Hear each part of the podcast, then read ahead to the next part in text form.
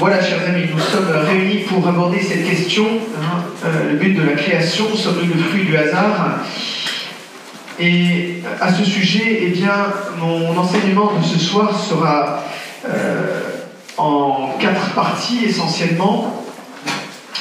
Euh, première partie, qu'est-ce que la gloire de Dieu? Puisque nous verrons que la création pour but la gloire, la gloire de Dieu. La deuxième grande partie sera le but de la création, la fin à la fin au sens le but de la création. Ce sera la plus grosse partie. Puis une troisième partie s'intitule Hasard et création, l'origine de la diversité des créatures.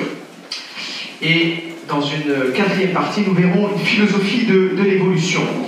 Alors, tout d'abord, euh, pourquoi est-ce important de se poser la question de la finalité? Eh bien parce que la cause finale, c'est, comme on dit en philosophie, la cause des causes.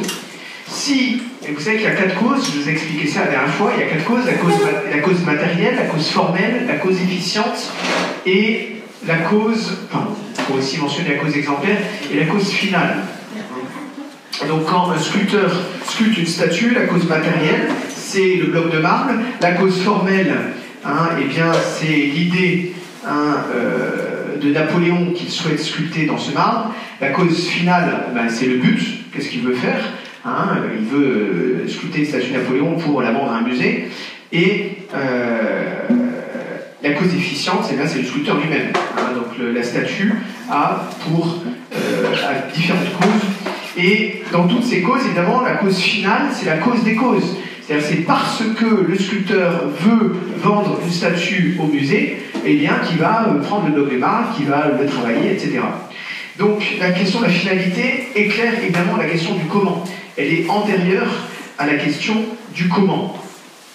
Alors, puisque nous le verrons, euh, l'Écriture sainte euh, et l'enseignement de l'Église nous dit de manière très claire, l'homme a été créé, mais l'homme et pas seulement, hein, euh, tout a été créé pour la gloire de Dieu, mais l'homme a été créé pour louer, honorer et servir Dieu, comme nous dit Saint Ignace, hein, et par ce moyen sauver notre âme. Hein, et donc on voit que dans la création en de l'homme, tout de suite, dans l'enseignement de l'Église et de la Bible et des pères de l'Église, il y a deux aspects, hein, la gloire de Dieu et puis le salut de l'homme. Hein. Alors comment eh bien, ces deux aspects se, concilient? Eh bien, Nous verrons que la réflexion sur ce sujet nous amènera à aborder, à, comprendre la primauté de Dieu, hein, la primauté de Dieu sur tout le monde créé, spécialement sur l'homme. Et nous verrons du même coup que cette primauté, loin de s'opposer au bonheur de l'homme, au contraire, cette primauté de Dieu fonde le bonheur de l'homme. Et que ce Dieu infiniment euh, distant, transcendant à sa création, est aussi infiniment proche. Hein, et que le Dieu Tout-Puissant à qui toute gloire revient, eh bien c'est aussi ce Dieu aimant qui désire intensément notre béatitude. Voilà. Alors, il faut tout d'abord euh, aborder la question de la gloire de Dieu, puisqu'on va parler de la gloire de Dieu. Hein, et ce thème de, de, gloire, qui est central pour notre sujet, il demande à être bien compris. Hein, dans le langage courant, la gloire, c'est un synonyme d'honneur, de renommée, de célébrité. Hein, quand on dit c'est la gloire de son pays, euh, donc c'est souvent la conséquence d'une action rendue commun, un reconnu, un exploit reconnu comme tel par les autres. Saint Thomas reprend la définition de Saint Ambroise. La gloire est une connaissance, connaissance, une autorité lumineuse, accompagnée de louanges, comme une certaine connaissance manifeste que l'on a de la bonté de quelqu'un. On sait que quelqu'un a une certaine bonté. Hein, et donc c'est en cela que consiste la gloire. Alors on voit que dans la gloire, la notion de gloire, il y a deux éléments importants. D'abord, il y a l'excellence elle-même, l'excellence hein, de la bonté, la magnificence, la grandeur d'un être. Et il y a un deuxième aspect qui est la connaissance de cette excellence par les autres. Connaissance qui va engendrer la louange. Hein Alors, euh, on voit tout de suite que la gloire, vraiment à proprement parler, euh, eh bien, requiert qu'il y ait euh, une personne, une intelligence en tout cas, pour saisir cette gloire, pour la louer. Hein Mais avant qu'il y ait cette personne pour connaître cette gloire, eh bien, il y a d'abord eh bien, cette grandeur dans l'être qu'on glorifie. Et ça, c'est premier. C'est la gloire objective. C'est la gloire fondamentale. C'est le fondement de la gloire, puisque c'est parce qu'il y a une personne en qui il y a cette bonté qu'une autre personne, un autre être, peut connaître cette bonté. Hein? Évidemment, cette, définition s'applique éminemment à Dieu. Dieu est la bonté et la perfection absolue par essence. Et Dieu se connaît parfaitement. Dieu se connaît parfaitement. Et donc la gloire appartient par excellence à Dieu. Hein? Dieu a une connaissance parfaite de la bonté qu'il est lui-même. Et donc il y a une gloire qui lui vient du fait qu'il se connaît comme étant absolument parfait. Et ça, c'est la gloire fondamentale de Dieu qu'on appelle la gloire incréée, qui ne dépend absolument pas de la création. Si Dieu n'avait pas créé, eh bien Dieu avait de toute façon, il a de toute façon cette gloire incréée qui provient de la connaissance qu'il a lui-même de sa propre excellence. Vous voyez? Alors cette gloire, l'Ancien Testament la nomme Kabod Yehovah, la lumière éblouissante. Hein, on la voit à travers, par exemple, euh, elle se manifeste sur le mont Sinaï. Hein, euh, voilà, c'est cette gloire que Moïse demande à voir, mais il peut la voir que de dos.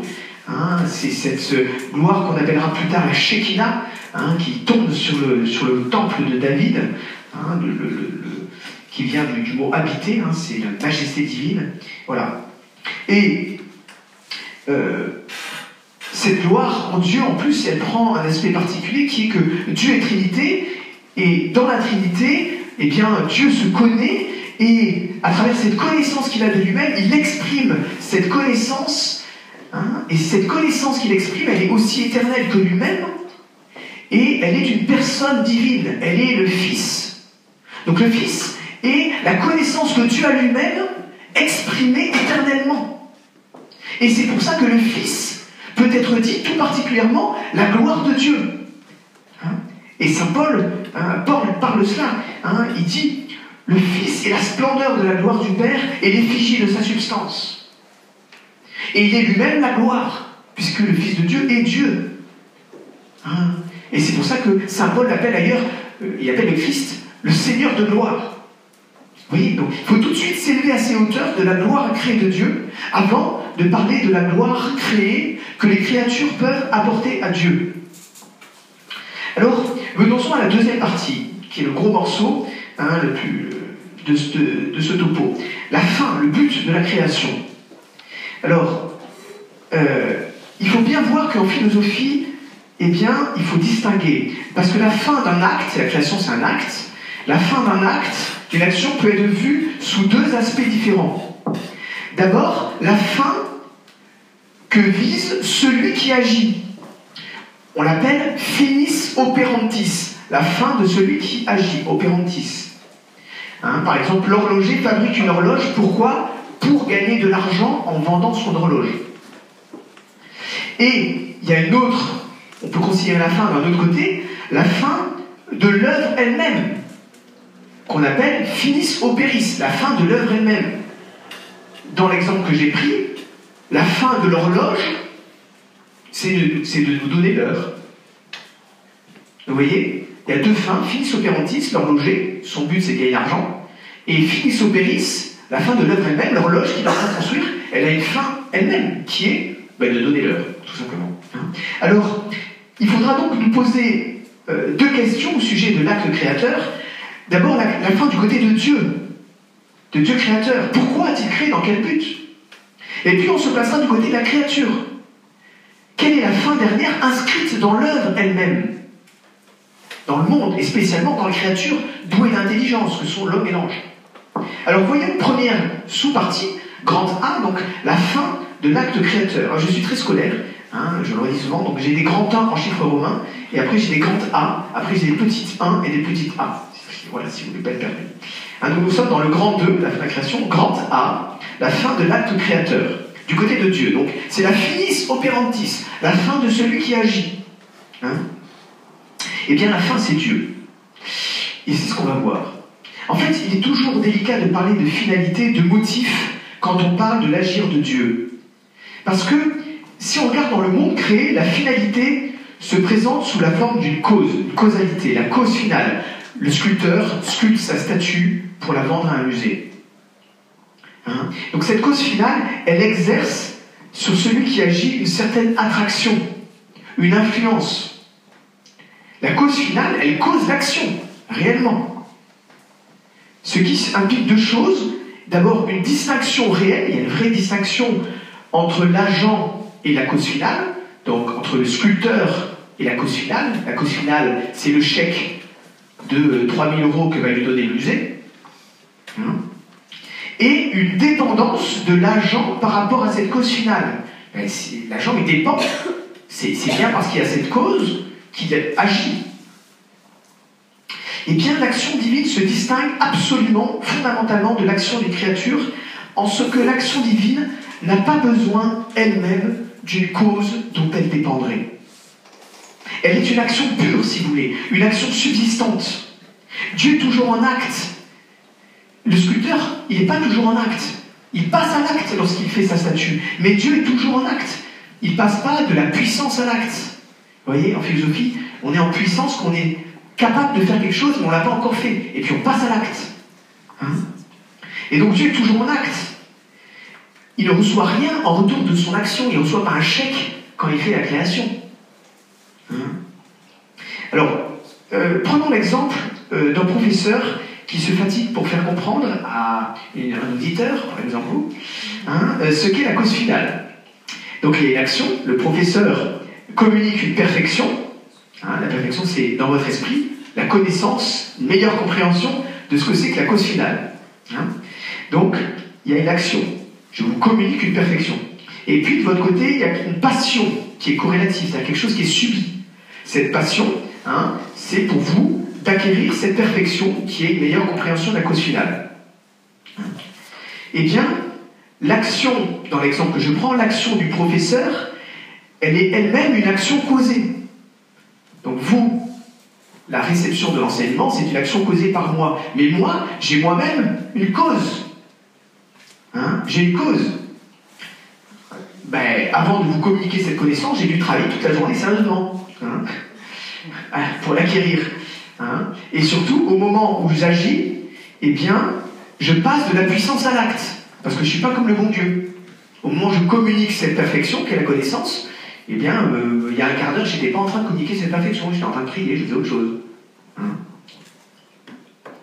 Et euh, évidemment, euh, ce supplément d'actualité, si vous voulez, de, je, m'enrichis par le fait de vous enseigner quelque chose, eh bien, je ne peux pas me le donner à moi-même. Je le reçois dans l'agence supérieure, par rapport auquel je suis moi-même passif. Vous voyez, vous, vous êtes passif par rapport à moi, et moi, je suis passif par rapport hein, au professeur qui m'a communiqué cette science lorsque j'étais séminariste.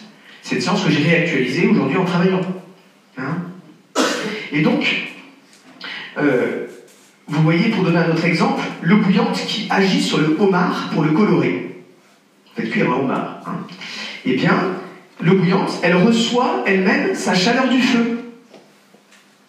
Hein, donc l'eau, elle est à la fois active par rapport au homard qu'elle est en train de chauffer, de colorer, et l'eau, elle est passive par rapport au feu.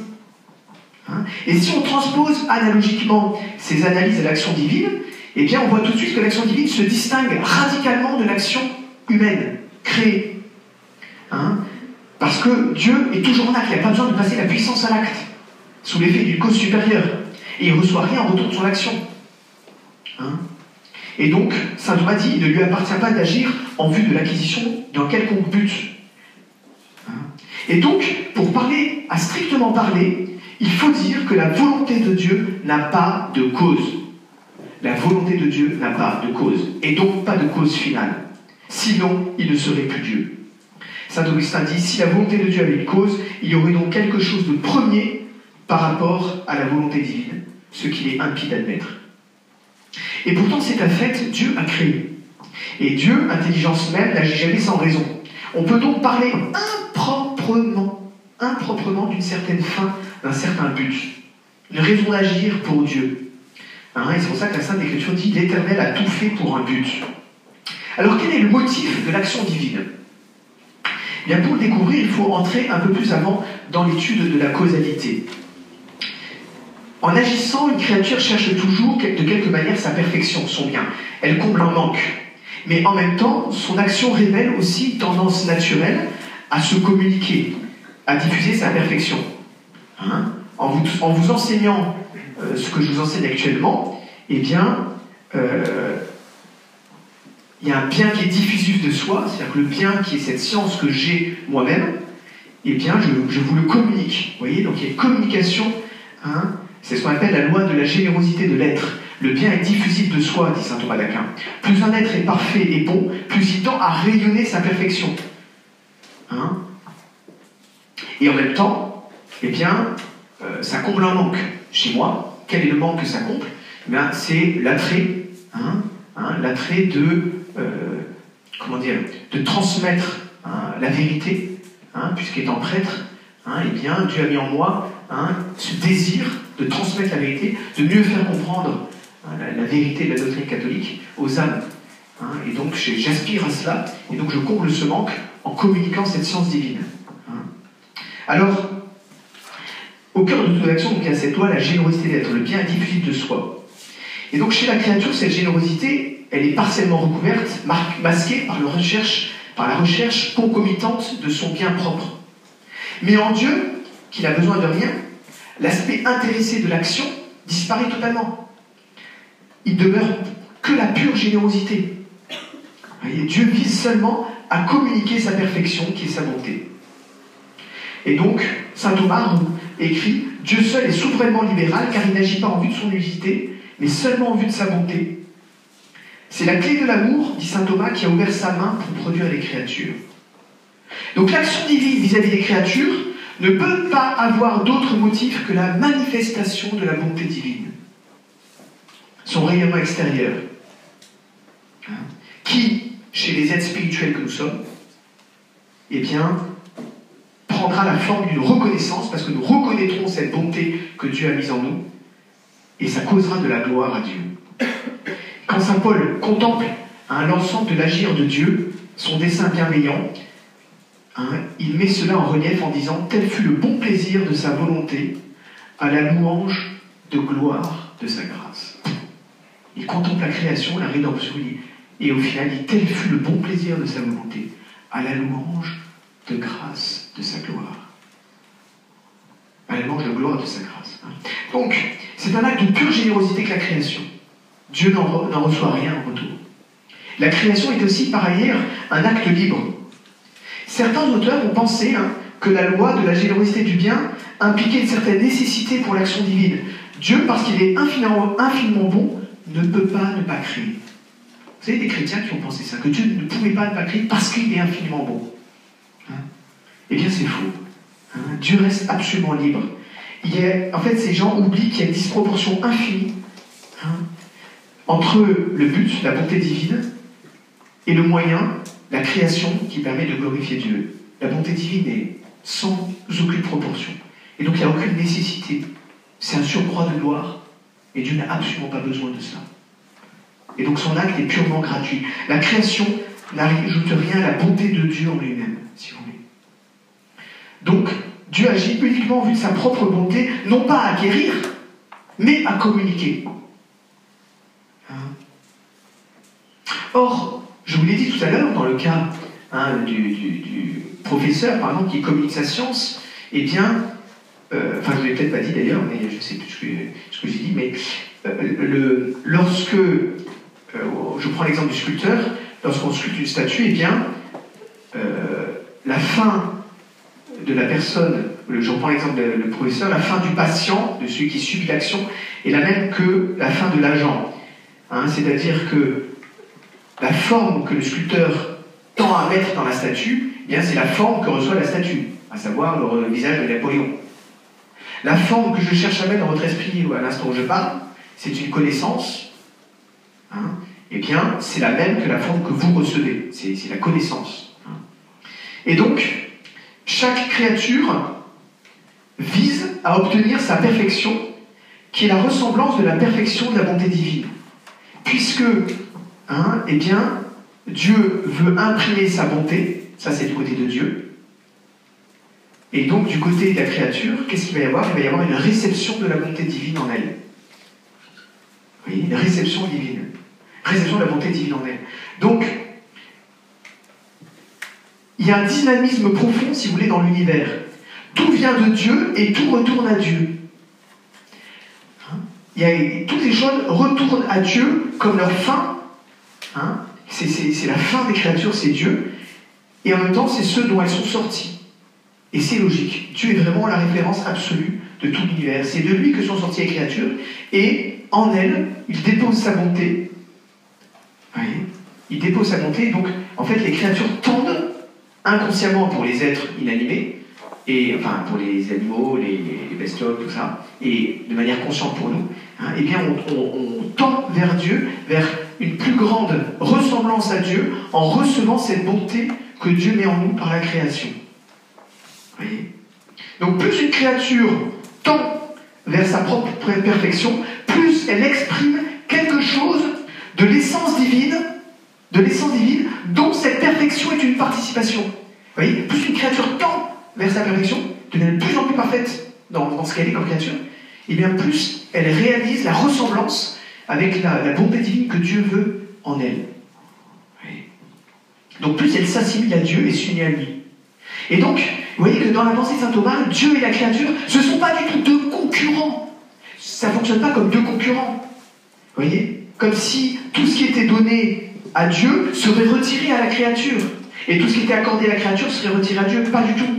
Au contraire, c'est en suivant sa propre perfection que la créature rend gloire à Dieu. Donc on est dans une logique de participation et pas dans une logique d'opposition. Et donc, à la question pourquoi Dieu a-t-il créé, il faut répondre de manière claire pour lui-même. La fin de l'œuvre divine ne peut être que Dieu lui-même. Dieu agit pour lui, c'est une nécessité métaphysique.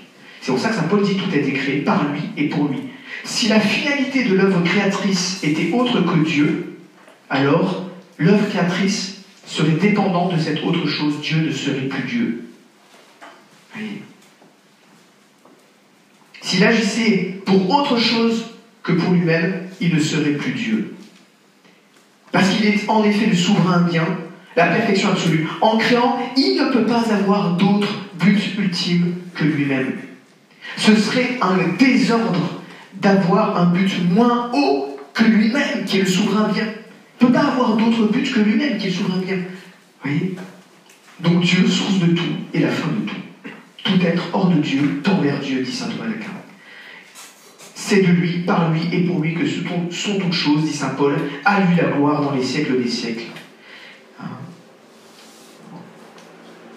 Donc, la raison d'être essentielle de notre vie n'est pas de transformer le cosmos, ni d'avoir beaucoup d'amis, ni de réussir socialement. Ce pourquoi Dieu nous a créés, c'est pour le glorifier, pour lui rendre gloire. Alors, glorifier Dieu par toute notre vie, ça devrait être notre principale préoccupation à chaque instant de nos journées. Alors vous allez peut-être me dire, tout ça c'est très théorique et très désincarné, eh bien pas du tout. C'est très concret. Saint Paul disait aux chrétiens de son temps, soit que vous mangiez, soit que vous buviez, ou quelque autre chose que vous fassiez, faites tout pour la gloire de Dieu. Vous voyez, c'est très concret. Vous dites quand vous mangez, mangez pour la gloire de Dieu car il nous a créés, dit-il, pour que nous servions à la louange de sa gloire. Alors évidemment, il y a une objection. Dieu serait égoïste. Kant a dit ça. Hein? C'est sûr que ça nous choque, cette idée que Dieu nous a créés pour lui. Ça nous choque. Dieu serait-il égoïste? Non, c'est nous qui sommes égocentriques. C'est nous qui sommes égocentriques. L'homme est créé pour Dieu. Ça nous paraît bizarre. Il nous semblerait tellement plus naturel de dire l'homme est créé pour habiter la terre, pour fonder une famille. Et dire que l'homme est créé pour louer Dieu, pour la gloire de Dieu, ça ne nous paraît pas naturel du tout. En fait, c'est parce que nous avons toujours tendance à nous mettre au centre du monde, alors que nous ne sommes que de pures créatures. Il faut accepter de nous arracher à notre égocentrisme pour remettre quelqu'un d'autre au centre de notre vie, et ce quelqu'un d'autre, c'est Dieu. Alors Kant disait qu'il y avait un égoïsme transcendantal chez Dieu, hein, et donc il refusait cette idée que Dieu puisse créer pour lui-même. Il disait non, non, non, c'est pas possible, c'est de l'égoïsme. Et ça, ça provient d'une vision humaine de Dieu. On a humanisé Dieu, on a, mis sur Dieu, on a calqué, projeté sur Dieu des raisonnements humains. C'est vrai qu'on dira d'un homme qui a, qui a fait tout pour lui, qui est égoïste, parce que cet homme se réfère, se préfère à son prochain, à sa famille, à sa patrie, et ultimement, il se préfère lui-même à Dieu il y a cet homme a un amour désordonné de sa propre bonté créée. Et il fait passer cet amour avant tout le reste. Et notamment avant l'amour du bien suprême incréé qu'est Dieu. Mais cela ne peut pas être le cas de Dieu. Puisque justement, Dieu est le bien suprême. Dieu est le bien suprême. Donc demander à Dieu de préférer les hommes à lui, mais c'est absurde. C'est absurde. C'est lui demander de commettre très précisément un péché mortel. C'est absurde. À vouloir rendre Dieu plus proche de nous, on aboutit à des contradictions philosophiques fondamentales. Il faut que Dieu reste le bien suprême, et donc il reste la fin, le but de toute chose et de toutes ses actions.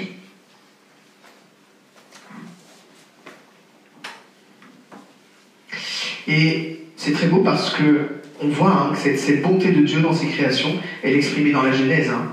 À chaque étape, et Dieu vit que cela était bon. Donc Dieu crée bien pour sa bonté qu'il veut communiquer. Puisque juste après avoir créé, à chaque jour, il est dit, et Dieu vit que cela était bon. Voyez, Vous voyez comme la, Sainte Écriture conforte, conforte les conclusions de la théologie thomiste. Saint Augustin dira, parce que Dieu est bon, nous sommes. Parce que Dieu est bon, nous sommes. Et saint Thomas d'Aquin conclut Pour produire les créatures, rien d'autre n'a mu Dieu si ce n'est sa bonté qu'il a voulu communiquer à d'autres réalités selon le mode de l'assimilation à lui. La gloire du bien suprême, c'est de pouvoir se répandre et se communiquer.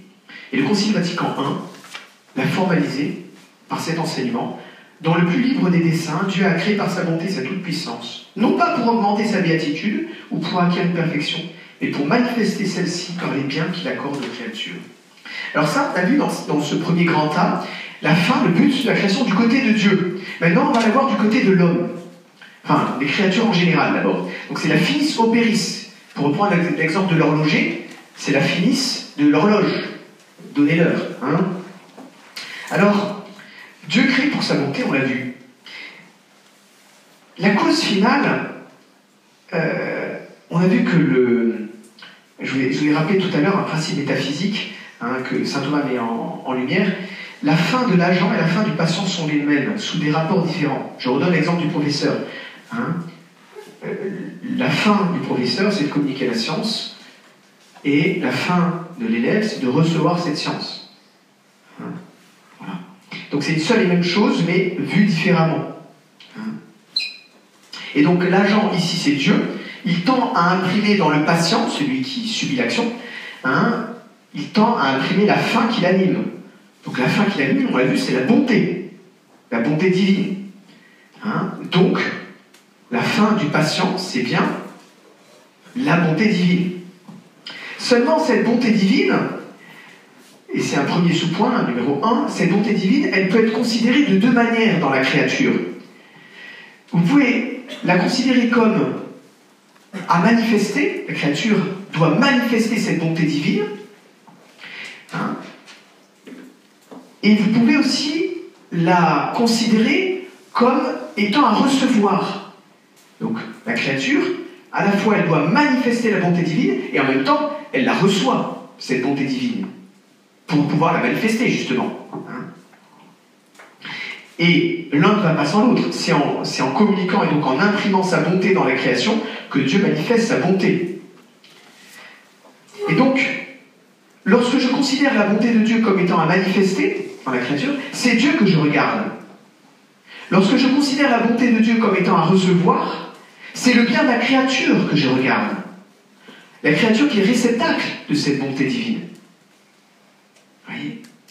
La création, c'est un miroir de la bonté de Dieu. Elle exprime cette bonté. Elle la montre à ceux qui peuvent la reconnaître. Et précisément, c'est, je vous l'ai dit, la définition de la bonté, comme la manifestation de l'excellence de quelqu'un. Alors, le Concile Vatican I le dit explicitement si quelqu'un nie que le monde ait été créé pour la gloire de Dieu, qu'il soit, qu'il soit anathème. Alors, je précise tout de suite que cette gloire, je l'ai dit tout à l'heure un petit peu, c'est une gloire créée. C'est en plus de la gloire incréée que Dieu a de toute éternité, indépendamment de la création. Hein?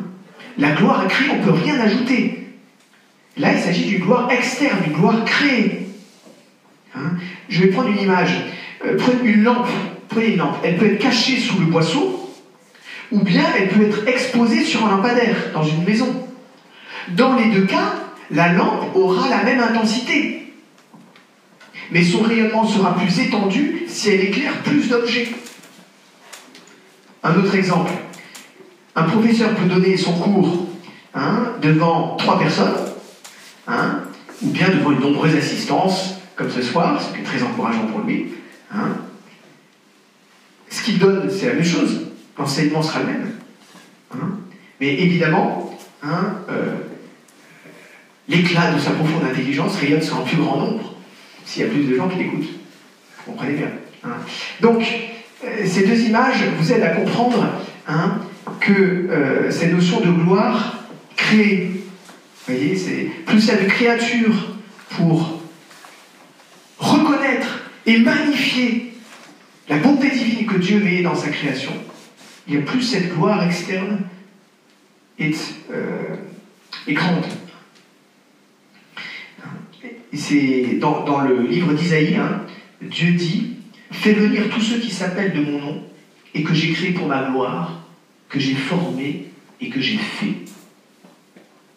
Donc Dieu a voulu être glorifié à travers des êtres qui reçoivent une similitude de ses perfections divines. Alors, vous voyez qu'en fait, dans le même mouvement, à la fois Dieu crée pour sa gloire, et en même temps, tout le bénéfice revient à la créature.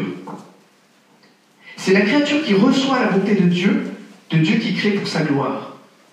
Et donc, la fin de la création, considérée du côté de la créature, est de manière secondaire le bien de la créature. Vous voyez Je vous l'ai dit tout à l'heure, cette bonté divine que Dieu veut mettre dans la créature, elle peut être considérée comme à manifester, et donc à ce moment-là, la fin primaire de la création, si on la considère du côté de la créature, la fin primaire de la création, c'est bien la gloire de Dieu. Donc l'être, l'homme est créé pour la gloire de Dieu, comme tous les êtres. Mais on peut aussi considérer cette bonté divine comme étant à recevoir. Et là, on dira que la fin de la création, toujours du côté de la créature, eh bien, ce sera la gloire de l'homme. Ce sera le bien, le bien de l'homme, le bien de la créature. Donc la gloire de Dieu se manifeste pour Dieu en faisant du bien à la créature. Plus il déposera de bonté, de perfection dans un être créé, plus sa gloire externe créée sera grande. Et plus la créature sera bonne. Donc on a un point clé, là on a le, le, si vous voulez, l'unité recherchée entre les deux aspects d'une même et unique finalité, le bien de Dieu et le bien de la créature. C'est pas en opposition, comme je vous dis tout à l'heure. C'est pas ou ou, c'est et et. Si Dieu crée, c'est pour lui, mais en même temps, c'est pour nous. Dieu nous aime pour notre avantage et pour sa gloire. Alors, on va appliquer ça maintenant à deux ordres de réalité, la créature en général et puis l'homme en particulier. Alors, si on regarde la créature en général, hein, eh bien, tout, ce double aspect hein, de, la, de, la, fin, eh bien, on le voit bien. Hein, les cieux racontent la gloire de Dieu, dit un psaume, et l'étendue manifeste l'œuvre de ses mains. Vous voyez Donc, comme la beauté d'un tableau rend hommage à la puissance créature de son auteur, à la puissance créatrice de son auteur, eh bien, les, perfections dans la création rendent gloire à Dieu. Et en même temps, je vous disais, ces créatures, en manifestant cette gloire de Dieu, elles reçoivent, elles sont rendues bonnes. Et donc, elles, elles accomplissent leur fin secondaire qui est inscrite au cœur de la fin primaire. La fin primaire qui est glorifier Dieu. Au cœur de cette fin primaire, il y a la fin secondaire qui est le bien de la créature. Vous voyez? Alors, euh, c'est là qu'on voit tout de suite hein, euh, la différence entre les animaux, les plantes, et puis les hommes et les anges. Parce que les animaux, eh bien, cette bonté divine, ils la reçoivent, mais ils n'en ont aucune connaissance. Donc ils rendent gloire à Dieu, mais de manière complètement inconsciente, si je puis dire. Tout simplement parce qu'ils sont. Tandis que pour l'homme, c'est différent. Hein? On peut se poser la question, l'univers aurait-il un sens s'il n'y avait aucune intelligence pour le contempler? Puisqu'on a dit que l'univers est créé pour la gloire de Dieu. Hein, la gloire que la création en général aura à Dieu, c'est une gloire euh, fondamentale, objective, hein, elle est dans les créatures. les créatures sont le rayonnement des perfections divines, mais elles n'en sont pas conscientes pour la plupart. Tandis que dans le cas de l'homme, eh bien, cette gloire objective qu'il rend à Dieu en existant, tout simplement, en existant, eh bien, elle prend une dimension, on dit en philosophie, formelle. L'homme va rendre gloire à Dieu de manière formelle, parce que lui, il reconnaît la bonté divine qui est déposée en lui dans les autres. Il le reconnaît, parce qu'il a une intelligence, il peut le voir. Hein? Et donc, il s'agit pour nous de consentir à reconnaître cette bonté de Dieu dans la création. Et, ce faisant, nous glorifions Dieu. C'est ce que dit hein, euh, dans l'Apocalypse. Vous êtes dit, notre Seigneur et notre Dieu, de recevoir la gloire et l'honneur et la puissance, car c'est vous qui avez créé toutes choses. Et c'est à cause de, volonté, de votre volonté qu'elles ont eu l'existence et qu'elles ont été créées. Vous voyez, tout ce que je vous dis qui paraît très philosophique, c'est dit mot pour mot dans la Bible. C'est quand même impressionnant. C'est dit mot pour mot dans la Bible. Et donc c'est cet hommage que nous commençons sur terre et qui continuera éternellement dans le ciel, porté par les acclamations des anges et des saints. Comme il est dit hein, dans l'épître à Thessaloniciens, au jour où il viendra pour être glorifié dans ses saints et reconnu admirable en tous ceux qui auront cru. En tous ceux qui auront cru. Donc il s'agit pour nous, eh bien, de connaître, d'aimer, d'adorer les perfections divines. Et, d'exprimer cette connaissance, cet amour et cette, adoration de manière extérieure. Vous voyez, donc, la théologie, c'est ça, connaître. Hein, le professeur de théologie, il, répand cette vérité, il fait connaître cette vérité, il participe à la gloire de Dieu en faisant, euh, en, ouvrant à vos esprits l'intelligence, la compréhension de cette gloire de Dieu. Eh bien, je participe Hein, je, fais ce que Dieu veut que je fasse. Je lui rends gloire hein, en répandant cette gloire dans vos esprits. L'amour, bien sûr, puisque Dieu a tout créé par amour, eh bien, en connaissant ce bien infini qu'est Dieu, je peux l'aimer. Oui, l'amour suppose la connaissance. Vous ne pouvez pas aimer quelqu'un que vous ne connaissez pas. Si vous dites est-ce que vous aimez qui habite à Shanghai, vous allez dire ben non. Évidemment, je ne le connais pas, je ne peux pas l'aimer. Mais c'est pareil pour le monde, il faut d'abord le connaître. Et cette connaissance peut engendrer l'amour. Et puis l'adoration, bien sûr. L'adoration qui, d'une certaine manière, culmine dans la liturgie. C'est l'expression la plus haute, hein, de, la liturgie, c'est l'expression la plus haute de l'adoration. Donc, vous voyez que le, but premier de la liturgie, c'est Dieu, c'est la gloire de Dieu, c'est de louer Dieu. C'est pas d'abord pour l'homme. La liturgie n'est pas faite d'abord pour l'homme. Elle est faite d'abord pour la gloire de Dieu. Et c'est aussi une des raisons pour lesquelles nous sommes attachés à la messe traditionnelle.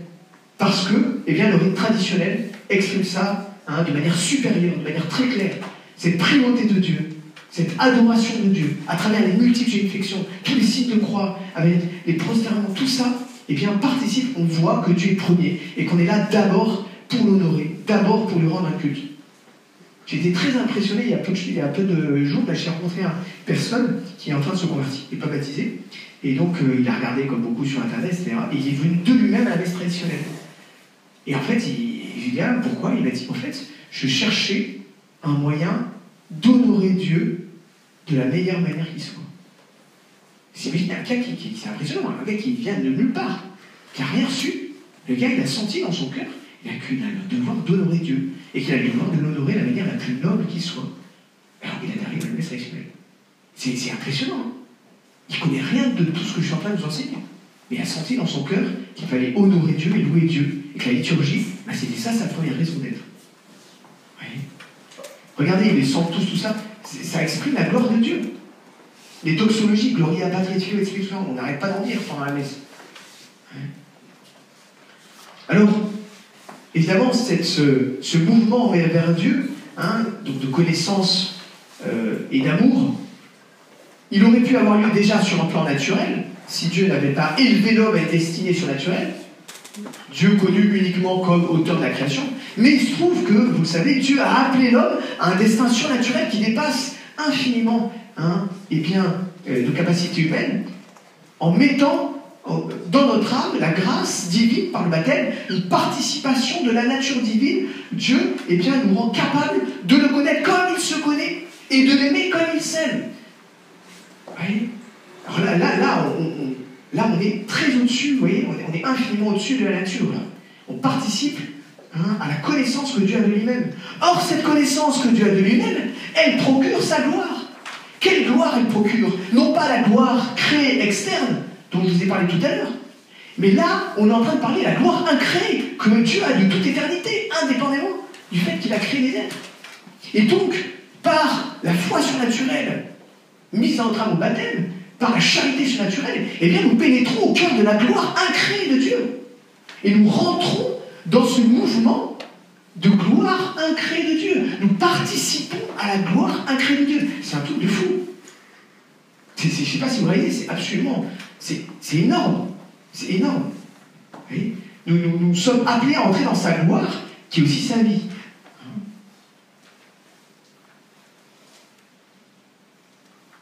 Et donc, nous sommes ainsi glorifiés par le Dieu de gloire, par Dieu de la gloire, nous sommes glorifiés de la gloire qu'il se porte à lui-même par participation. par participation. Et évidemment, sur terre, c'est déjà le cas, mais cet achèvement sera au ciel, dans l'éternité. Et c'est vraiment le partage de la gloire divine, de la gloire infinie et incréée de Dieu. Et c'est pour ça que Saint Paul dit, et c'est magnifique, pour nous tous, le visage découvert, réfléchissant comme dans un miroir la gloire du Seigneur, nous sommes transformés en la même image, de plus en plus, resplendissante, comme par le Seigneur qui est esprit. C'est absolument fabuleux. Nous sommes, euh, nous réfléchissant comme dans un miroir la gloire du Seigneur, nous sommes transformés en la même image, de plus en plus resplendissante, comme par le Seigneur qui est esprit. C'est comme s'il y avait un, échange des gloires. Cette glorification des saints par Dieu, ça c'est le mouvement descendant, sera accompagné de la glorification, la glorification de Dieu par les saints, ça c'est le mouvement ascendant, qui durera éternellement et que nous décrit l'Apocalypse. Oui. C'est, c'est, absolument fabuleux. J'entendais. Ah voilà, c'est ça. C'est mon enthousiasme parce que je Voilà, c'est bon, c'est Alors, grand 4, euh, grand 3. Hasard et création. L'origine de la diversité des créatures. Le livre de Ben Sirac, qu'on appelle le Siracide ecclésiastique, dit la chose suivante. Lorsqu'au commencement Dieu créa ses œuvres, sitôt faites, il leur attribua une place. Il ordonna ses œuvres pour l'éternité, depuis leurs origines jusqu'à leur génération lointaine. Donc on voit que la création est inséparable d'une mise en ordre. Dieu met de l'ordre dans sa création. Hein, Dieu met, il y a une unité d'ordre. Ces éléments de la création sont à la fois divers et complémentaires. Alors, grand A, l'univers créé par Dieu est tout à la fois, il est simultanément un, le un qui est l'opposé du multiple, il est un et divers. Il est un d'une unité d'ordre, hein, qui imite, de très loin, la parfaite unité de Dieu dans sa simplicité. Hein, les, créatures font système, elles vont bien ensemble, elles sont organisées les unes avec les autres. Donc il y a une unité d'ordre. Et en même temps, il y a une diversité. Hein, l'être qui fait son unité, c'est, une perfection analogique, intrinsèquement diversifiée. Alors, il y a une double, diversité dans la créature, double diversité dans les créatures. Vous avez une diversité des individus à l'intérieur d'une espèce déterminée. Milou n'est pas Milor. Paul n'est pas Jacques. Ça, c'est la diversité, on pourrait l'appeler matérielle, horizontale. Tous les individus, sont égaux au plan de leur participation à la même espèce canine ou espèce humaine. Hein, Quasimodo hein, n'est pas moins homme que Schwarzenegger, même si sous certains aspects accidentels, ce dernier peut sembler plus parfait. Et puis il y a deuxièmement une autre diversité, la diversité des espèces elles-mêmes. Hein la caninité n'est pas là, euh, bon, un chat, n'est pas un chat. Et, ça, c'est une diversité qui n'est pas une diversité matérielle, mais une diversité formelle, verticale, non pas horizontale. Hein Alors, quelle est la raison de cette diversité des êtres? Eh bien, première euh, grande pardon, cette diversité des êtres est voulue directement par Dieu, elle n'est pas le fruit du hasard. Alors, Saint Thomas soutient la thèse selon laquelle la distinction et la multiplicité des choses proviennent de l'intention du premier agent qui est Dieu. Et donc, il commence par écarter deux solutions qui ne vont pas. Il y a des gens qui ont, pensé, que la diversité des êtres s'expliquait par la seule matière. Par exemple, Démocrite, hein, aujourd'hui c'est à la mode, mais sous d'autres formes, mais c'est le même principe. Hein, il disait l'univers est composé d'atomes, hein, incorruptibles, inengendrés, qui sont éternels, et dont les combinaisons en nombre infini sont à l'origine de la diversité des créatures. Ces combinaisons sont dues à un mystérieux mouvement de la matière, et elles sont le fruit du hasard. Donc, il dit derrière ces combinaisons diverses, il n'y a pas une intelligence, il n'y a pas une intention. Vous voyez? Et saint Thomas d'Aquin dit non, cette diversité matérielle des atomes, etc., ça ne suffit pas à expliquer hein, eh bien, la diversité formelle des espèces. Pour la bonne raison hein, eh bien, que le matérialisme, c'est un monisme, c'est une doctrine qui n'admet qu'un seul principe constitutif de la réalité, à savoir la matière. Et la diversité, du coup, dans cette pensée, est complètement soluble, disparaît dans l'unité de la matière. La matière est une et il n'y a plus du tout de diversité en fait. Voyez? Mais saint Thomas d'Aquin dit s'il y a une diversité réelle, et on la constate, le chien n'est pas un chat. Et on voit bien ces diversités formelles. Elle, a des, spécificités irréductibles hein, à la somme de, ses composantes matérielles. La matière n'explique pas tout. On voit bien qu'un chat, c'est pas un chien. Le simple agencement différent des éléments des atomes ne suffit pas à expliquer qu'un chat n'est pas un chien. Et la diversité matérielle ne peut pas être l'explication ultime. Et d'abord, pour une première raison, c'est que la matière elle-même a été créée, créée au sens Dieu lui donne l'existence. Et donc il dit, elle-même, elle a une cause. Donc elle ne peut pas être le principe dernier, l'explication ultime de la diversité. Parce que, après avoir montré que la diversité formelle, un chien n'est pas un chat, ne peut pas venir la matière, eh bien, euh, ses opposants disent oui, mais la diversité matérielle, le fait que Milou n'est pas Milor, est-ce que ça, ça ne peut pas venir la matière? Et saint Thomas dit, mais non, même cette diversité matérielle, cette diversité matérielle, elle ne vient pas non plus, on ne peut pas l'expliquer juste par la matière. Parce que la matière, elle a elle-même une cause. Elle est, maintenue dans l'existence par Dieu. Alors, deuxième fausse solution, la diversité des êtres s'expliquerait s'expliquerait par le seul jeu des causes secondes. Des causes secondes, voilà. Vous avez des grands penseurs antiques qui ont pensé comme euh, Avicenne. Pour lui, euh, Dieu, parce qu'il est absolument un et simple, ne peut pas être cause de la diversité des créatures. De l'un, Dieu est un, il ne peut sortir que de un. Et donc, euh, saint Thomas d'Aquin hein, explique que euh, cette argumentation d'Avicenne hein, ne marche pas hein, parce qu'elle ne vaut que pour les êtres qui viennent à l'existence par manière de génération. Pour les êtres qui sont directement créés par Dieu, les corps célestes, alors lui il pensait que les corps célestes étaient créés directement par Dieu, mais les anges, aucune cause seconde n'intervient quand un papa et une maman donnent la vie à un enfant, l'être humain, eh bien il faut une cause divine qui intervient pour créer l'âme, parce que l'âme est spirituelle, elle est immatérielle. Et donc, le jeu des causes secondes ne suffit pas. Il y a bien un acte de Dieu à chaque conception d'enfant, et un acte, une intervention divine. Hein. bon, euh, je saute en deux passages, hein, mais venons-en à la question du hasard. Le hasard, c'est quoi? C'est la rencontre fortuite de deux séries causales secondes distinctes. Je m'explique. Je vous donne un exemple. Euh, mettons que dans une guerre, eh bien, il y a deux bataillons d'une armée, l'armée A, euh, qui, sont euh, indépendants, ils avancent, et puis en face d'eux, il y a un bataillon de l'armée ennemie. Et il se trouve que, hasard, coup de bol, ces deux bataillons de l'armée A se rencontrent au moment où ils rencontrent le bâton ennemi. Donc ils sont deux fois plus nombreux, ils les écrabouillent. Voilà, c'est la ligne, vous voyez, deux causalités hein, distinctes, et c'est la rencontre fortuite de ces deux causalités distinctes. Vous voyez? Mais euh, on peut dire dans ce cas-là que la victoire est due au hasard. Mais le hasard, par définition, est exceptionnel. Donc il ne peut pas rendre raison d'une perfection stable. Vous voyez? Le hasard, par définition, est exceptionnel. Et donc il ne suffit pas à rendre raison d'une perfection durable et stable. Et par contre, la victoire n'est pas le fait du hasard.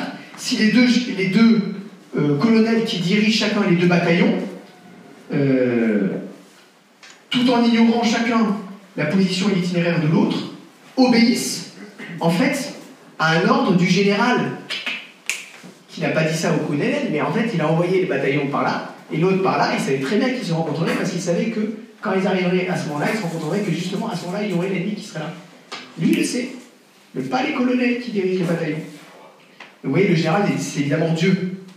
Donc nous, à notre échelon, on ne voit pas, ah, c'est un hasard. Bah oui, c'est un hasard, parce qu'en fait, pilote est à l'échelon en dessous. Vous voyez C'est comme un, maître qui envoie un serviteur là et un serviteur là, et il ne dit pas à chacun euh, où il a envoyé, etc. Il sait très bien qu'ils vont se rencontrer. Donc ils se, rencontrent en Ah, mais tiens Ah, mais quelle surprise ben, C'est pas du tout une surprise pour le, pour le maître. Hein. Donc, s'il y a euh, un ordre général de l'univers, il ne peut pas venir des causes particulières hein, qui, par définition, ne maîtrisent pas l'ensemble. Il vient nécessairement de la cause première et universelle de l'univers. Alors, euh, je n'étends pas sur les autres objections, hein, les autres erreurs hein, qui permettent que, saint Thomas d'Aquin dénonce pour expliquer la diversité des êtres. En tout cas, euh, j'en viens directement la, dernière partie, euh, quatrième partie, une philosophie d'évolution. À partir hein, de la théorie de l'évolution, est-ce que tout ce que je viens de vous dire eh peut se composer avec ça? Alors, euh, d'abord, ce qu'il faut dire, c'est qu'il faut distinguer l'espèce au sens métaphysique, ontologique, la caninité, et l'espèce au sens de la biologie expérimentale. Parce qu'il y a des frontières qui ne sont pas si claires que ça. Voyez? Qu'est-ce qui distingue euh, l'espèce euh, de, on va dire par exemple, Eohippus, Eocène, et l'espèce Epus Ces deux formes de chevaux. Est-ce que c'est une seule espèce métaphysique, l'espèce cheval? Ou est-ce qu'il y a deux espèces métaphysiques? Il y a plutôt apparemment une seule espèce métaphysique, mais des formes assez proches. Alors, en biologie, on va dire deux espèces, alors qu'en métaphysique, on va dire qu'il y a une espèce de cheval. Donc déjà, faire très attention, parce que là, surtout quand on parle d'évolution des espèces, vous voyez, de quelle espèce on parle? Si on se pose la question métaphysiquement, comment une espèce peut se transformer en une autre espèce, mais au fait, on parle de quoi quand on parle d'espèce? L'espèce métaphysique ou de l'espèce telle qu'elle est classée par les, biologistes? Vous voyez, en ça, ça crée déjà euh, une différence. Alors, il y en a qui disent Ah, mais c'est très bien qu'il y ait ce flou-là. C'est très bien, ça résout tous les problèmes. Justement, dans la perspective de la macroévolution, que je vous expliqué la dernière fois, oui, mais en fait, euh, ça ne marche pas parce que entre une bactérie et un chimpanzé, il y a quand même une vraie différence. Autant entre deux formes de cheval, de chevaux assez proches, on peut dire oui, c'est la même espèce métaphysique, mais c'est deux espèces biologiques différentes pour les, paléontologues. Par contre, on sait bien qu'entre une bactérie et un chimpanzé, il y a bien deux espèces métaphysiques. Vous voyez, il y a une vraie difficulté hein, à euh, articuler l'explication métaphysique, comment on peut changer, basculer d'une espèce à une autre, à supposer que la théorie de l'évolution soit vraie. Hein. Alors, c'est là où euh, le hasard et la sélection, le hasard des mutations génétiques et la sélection naturelle, c'est une hypothèse. Est-ce qu'elle est compatible? Eh bien, oui, elle peut être compatible. Hein. Euh, mais pas à la manière de l'intelligence design, à mon avis. Vous connaissez peut-être euh, ce mouvement. C'est des évolutionnistes qui n'excluent pas Dieu, si vous voulez. Et donc qui disent qu'en fait Dieu est intervenu, mais ils ne font pas intervenir, à mon au bon endroit de la bonne manière. Il le faut intervenir de manière extraordinaire, si vous voulez. Dieu sera intervenu à chaque mutation d'espèce. Dieu sera intervenu pour provoquer la mutation d'espèce. Vous voyez? Et Dieu n'aurait pas respecté, entre guillemets, le jeu des causes naturelles, des causes secondes. Alors que, hein, on peut très bien, euh, je ne dis pas que c'est facile à imaginer, hein, mais on peut très bien penser que la cause, que le, hasard, si vous voulez, euh, ce qui pour nous correspond à du hasard. Pour Dieu, n'en est pas. C'est l'expression, c'est l'image que vous avez donnée tout à l'heure. Le maître hein, qui envoie ses deux serviteurs, etc. Hein, vu du côté de l'homme, c'est du hasard. Mais vu du côté de Dieu, c'est pas du hasard. Dieu peut très bien, parce qu'il est transcendant, il est transcendant au monde, il est transcendant au hasard, si vous voulez. Donc il, peut il domine le hasard, en fait. Dieu sait très bien que des choses vont arriver et qu'elles peuvent très bien, il peut très bien faire que des choses arrivent parce que nous, nous appelons le hasard. Et pour lui, ça n'est pas un hasard c'est dans son plan. Dieu peut très bien se servir de mutations génétiques, fruit de ce que nous, appelons hasard, il peut très bien dominer cela et se servir de cela et être à l'origine, hein, comme l'origine de toutes choses, de ces mutations que nous appelons hasardeuses. Hein. c'est pour ça que, bon, ça demanderait plus de, mais il faut bien voir que de toute façon, s'il y a ces mutations, de toute façon, il y a forcément derrière une intervention divine. Et c'est là où, les matérialistes se trompent, parce qu'ils excluent l'intervention divine. Nous, on la met, l'intervention divine, mais à mon avis, il ne faut pas la mettre à la manière de l'intelligence design, qui est une, intervention extraordinaire de Dieu, pouf, qui fait basculer une espèce dans autre cas, mais plutôt à la manière dont Dieu se serait servi de, euh, du jeu des mutations hasardeuses et la sélection naturelle. Voilà, j'ai terminé.